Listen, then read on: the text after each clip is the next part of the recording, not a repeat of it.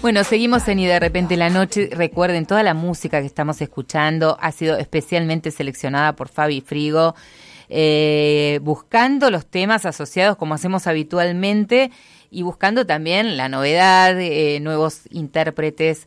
Eh, en este caso eh, estábamos escuchando Histórica de Sara Eve, un temazo también.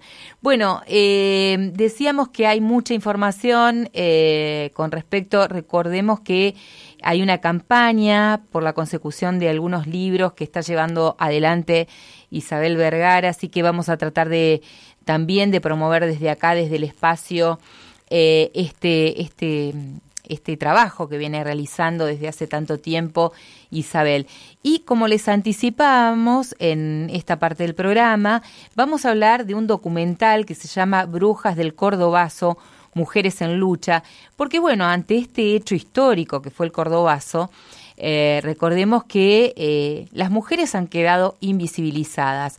Por eso, Brujas del Cordobazo, las mujeres militantes de ayer y de hoy, este documental escrito por Viviana Fultieri y dirigido por Luciana Dadone y Andrés Dunayevich, relata o recupera justamente la historia de obreras y estudiantes que participaron de esta histórica movilización en mayo del 69 y pone de manifiesto justamente la presencia en esta lucha.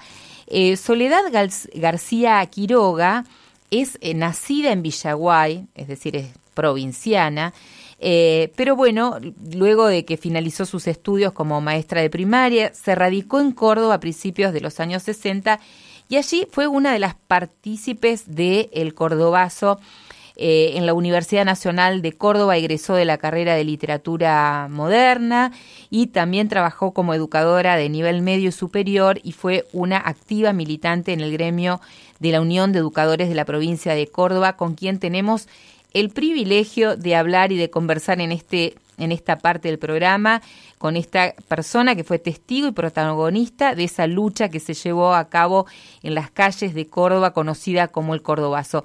Em, te damos la bienvenida y te agradecemos muchísimo por esta participación hoy aquí. Eh, en, en Y de repente la noche. Soledad, un gusto tenerte presente con nosotros y nosotras. ¿Cómo estás? Hola, ¿cómo estás? Un gusto, Sandra. La verdad que eh, más que privilegio para mí es un gustazo porque hablar para mi tierra es siempre muy grato, ya que yo hace muchos años que no vivo allá, pero mantengo no contactos familiares, pero siempre de compañeros y amigos. Claro. Así que me encantó el nombre del programa también. Bueno, el, programa se llama así por un brevísimo poema de Salvatore Quasimodo que dice, cada uno está solo sobre la faz de la tierra, atravesado por un rayo de luz y de repente la noche. Uh, qué lindo Quasimodo y además yo escribo poesía y me gusta mucho la poesía. Mira, así que me encanta. podrás compartir seguramente en algún momento parte del material. ¿Cómo no? Eh, También hay algo del Córdoba, sobre el Córdoba. Claro, Soledad, decíamos que eh, me encantó el nombre también del documental Brujas del Cordobazo en esta asociación de las brujas las rebeldes, ¿no? El libro es el Cordobazo de las mujeres. Claro. Y el título de las brujas del Cordobazo es resignificar la cuestión de brujas, ¿no? Y darle todo el contenido de lucha y aquellas que no pudieron quemar, como que somos las descendientes de aquellas que no pudieron quemar. Y tiene una connotación muy, muy rebelde que a nosotros nos gusta mucho a mí particularmente me gusta mucho y he discutido con gente que, ¿por qué lo de brujas y tal? Sin embargo, ha caído muy bien ese título. Ustedes me parece lo están interpretando.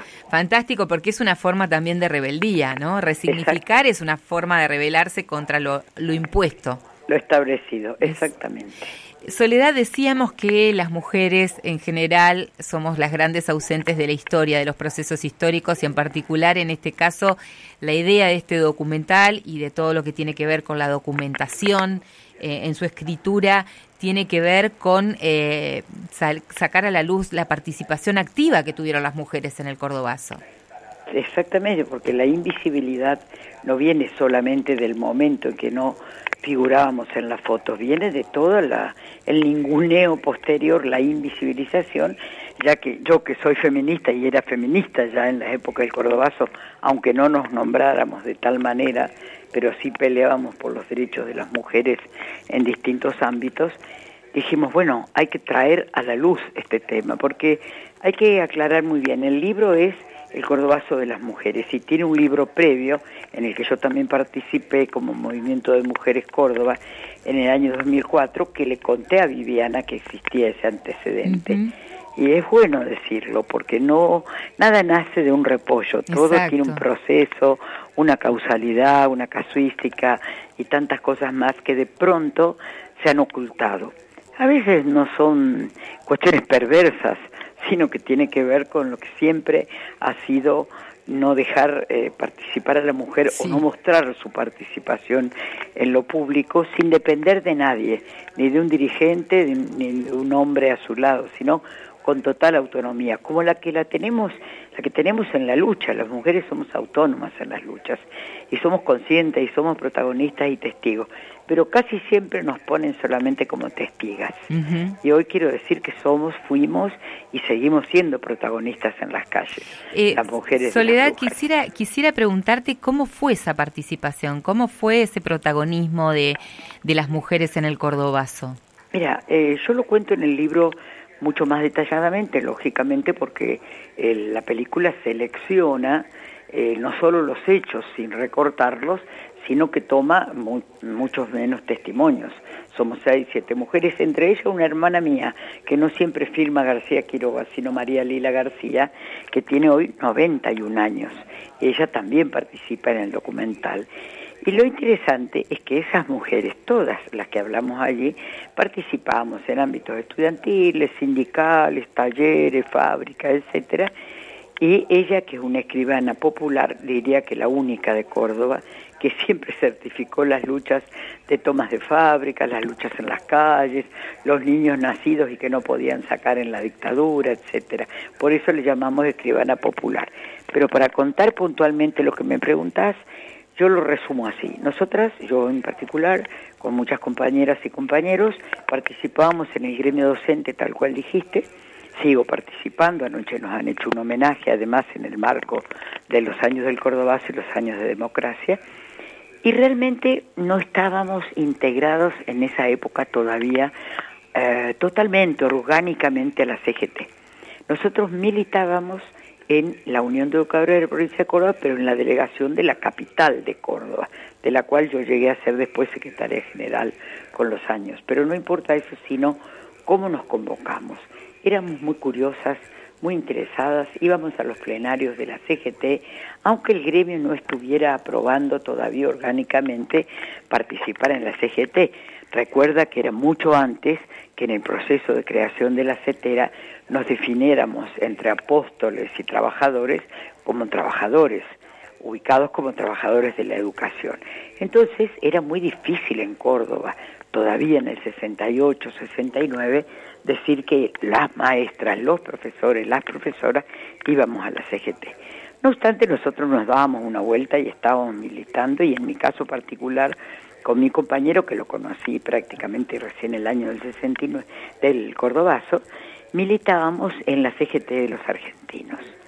Y esto es lo interesante a contar, que en Córdoba se dio una síntesis muy importante de unidad obrero estudiantil, porque había líderes como Agustín Tosco, Atilio López, Roberto Campbell, etcétera, y también había mujeres como Sara Astia, Astia Sarán, creadora después del gremio de las empleadas domésticas, las trabajadoras de las casas de familia, ¿no?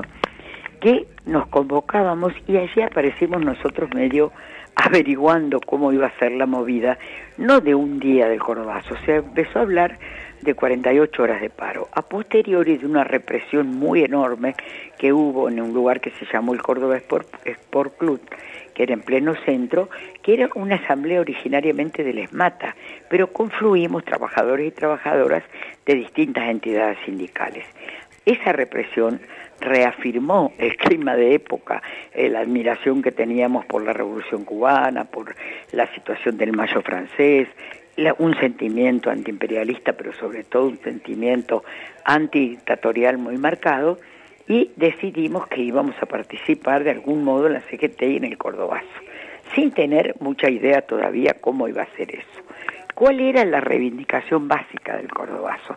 No éramos trabajadores, los docentes sí, y salud también, porque siempre hemos sido muy mal pagos, eran los trabajadores que tenían buenos salarios. No lo hicieron al cordobazo por aumento salarial, por paritarias salariales. Estaban en juego las condiciones de trabajo. Claro, las condiciones El laborales. Inglés, que no se podía en las fábricas, no había comedores, no había guarderías. Bueno, no quiero alargarme en esto porque voy contando parte del documental, ¿no? Pero parte de lo que está documentado en el libro y en, y en el documental. Fabi, ¿estás escuchando? A ver si podés participar con, con alguna pregunta también. Fabi Trigo, que está en Rosario del Tala. Eh, ah, así que imagínate, estamos en distintos puntos de, este país. O sea que la radio tiene regionales también. La radio, la radio sale en toda la provincia, en Gualeguaychú, en Concordia, en Concepción del Uruguay, en Tala, en ah, Aranguren. Y por el streaming hoy que tenemos esa posibilidad de llegar a cualquier lado, no sabemos ni dónde llegamos ya. En Villaguay no sé si saldrá. En Villaguay, ¿quién te dice por ahí buscamos alguna asociación con alguna de las radios amigas para llegar? Pero seguramente por el streaming nos están escuchando porque tenemos una aplicación ah, y hay gente, por ejemplo, de Hernández que le mandamos saludo, a Melé, que nos escucha habitualmente. Sí, un abrazo ¿Eh? a todas. Así que bueno, está Fabi desde Tala que va a participar también en la entrevista. Perfecto, Sandra, perfecto. Hola, Soledad. Hola, Fabi.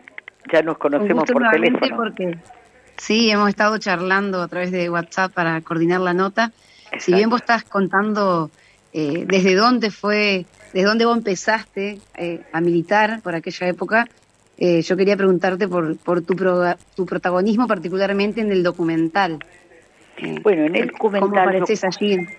En el documental, eh, como será que la primera entrada donde estoy yo, eh, o me, enfocan a mí, está hecha en el sindicato, en una sede actual, obviamente, porque en esa época la única sede que existía nuestra era la de la Delegación Capital, donde yo militaba con muchas y muchos compañeros más. Y desde allí es que nos encolumnamos por las calles para ir en realidad a la CGT, donde iba a ser la confluencia de trabajadores mecánicos, de luz y fuerza, del vidrio, del caucho, de trabajadoras este, de la salud. De prensa también, ¿no? De prensa, sí, no, bueno, voy a quedar seguramente sin nombrar montones de sindicatos, porque si algo había de interesante en esa época, no era la atomización que vino después de la dictadura y del neoliberalismo, sino mucha unidad, mucha articulación. Fíjate que... Y muchas mujeres y muchísimas mujeres. Por ejemplo, hay un gremio que era ILASA, no un gremio, sino una línea de, de la parte mecánica y, automotriz que era ILASA. Todas mujeres, mujeres con guarapolvo verde que marchaban por las calles, todas mujeres. Sin embargo, nada se dijo de esa lucha. Bueno, hay una protagonista que sale, Lina Berna, que es de esa, de esa fábrica, ¿no? De ILASA. Y en realidad lo bueno del documental, que es más este, dinámico que el libro, porque el libro tiene 20 entrevistas y hace que sea mucho más lineal. En cambio, lo que nos preocupamos en el documental, que por otra parte fue muy participativo. ¿eh? Yo puedo decir que yo misma he trabajado con Andrés y con, y con Luciana y con ellos para poder montar un documental que tuviera el dinamismo de época también, que no tuviera que ver con, con lo pesado en algún sentido o la densidad de aquellos momentos de y de acuerdo a las nuevas narrativas, ¿no? Por supuesto, los nuevos eh, relatos, las nuevas narrativas. Soledad, que ya estamos en el horario de cierre del programa, pero no quería dejar de mencionar eh, la posibilidad de que tenemos todas y todos de ver este documental que va a ser proyectado en los próximos días. Claro, lo interesante es eso, que va a ir a la TV pública el domingo y a encuentro el sábado. Eh, yo he pasado ahí ya los horarios y además en Córdoba se va a dar en un una reinauguración de un teatro importante, lo vamos a llevar a Entre Ríos, esta es la primicia que tengo para ustedes. Qué lindo, nos, vas a, nos vas a, visitar entonces. A Paraná y a Gualeguaychú, ya estamos en contacto con organizaciones sindicales. Acá, te esperamos y ayudamos en todo lo que podamos en, la difusión de esto. Y la síntesis que nosotros marchábamos por las calles de Córdoba hasta que nos encontramos con el fuego literalmente de lo que era el cordobazo ardiendo en las calles. Luego reprimió la policía, le tirábamos bolitas, entra el ejército a la tarde y ya fue una poblada, una manifestación popular, ya no solo de los trabajadores organizados, sino que empezó a colaborar la gente con lo que tenía a la mano, tiraban maderas, tiraban camas, lo que toda la sociedad descartar. La sociedad se dinamizó con esta lucha por las calles.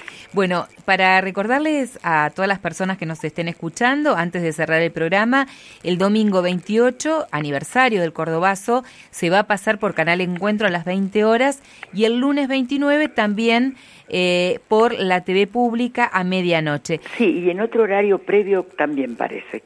Creo que va a haber dos proyecciones el 29. Buenísimo. Soledad, te agradecemos muchísimo y te esperamos aquí. ¿eh? un abrazo, Fabiana, Sandri y los que trabajan allí. Un saludo a los oyentes y hasta vernos, ¿no? Hasta vernos prontito. Muy interesante. Muchísimas gracias. Muchísimas gracias. Gracias. Soledad eh, García Quiroga, eh, que pasó por aquí comentándonos sobre esta reivindicación de la, de la participación de las mujeres en el Cordobazo, un hecho histórico que justamente se recuerda ahora este fin de semana y que queríamos compartir aquí en el programa.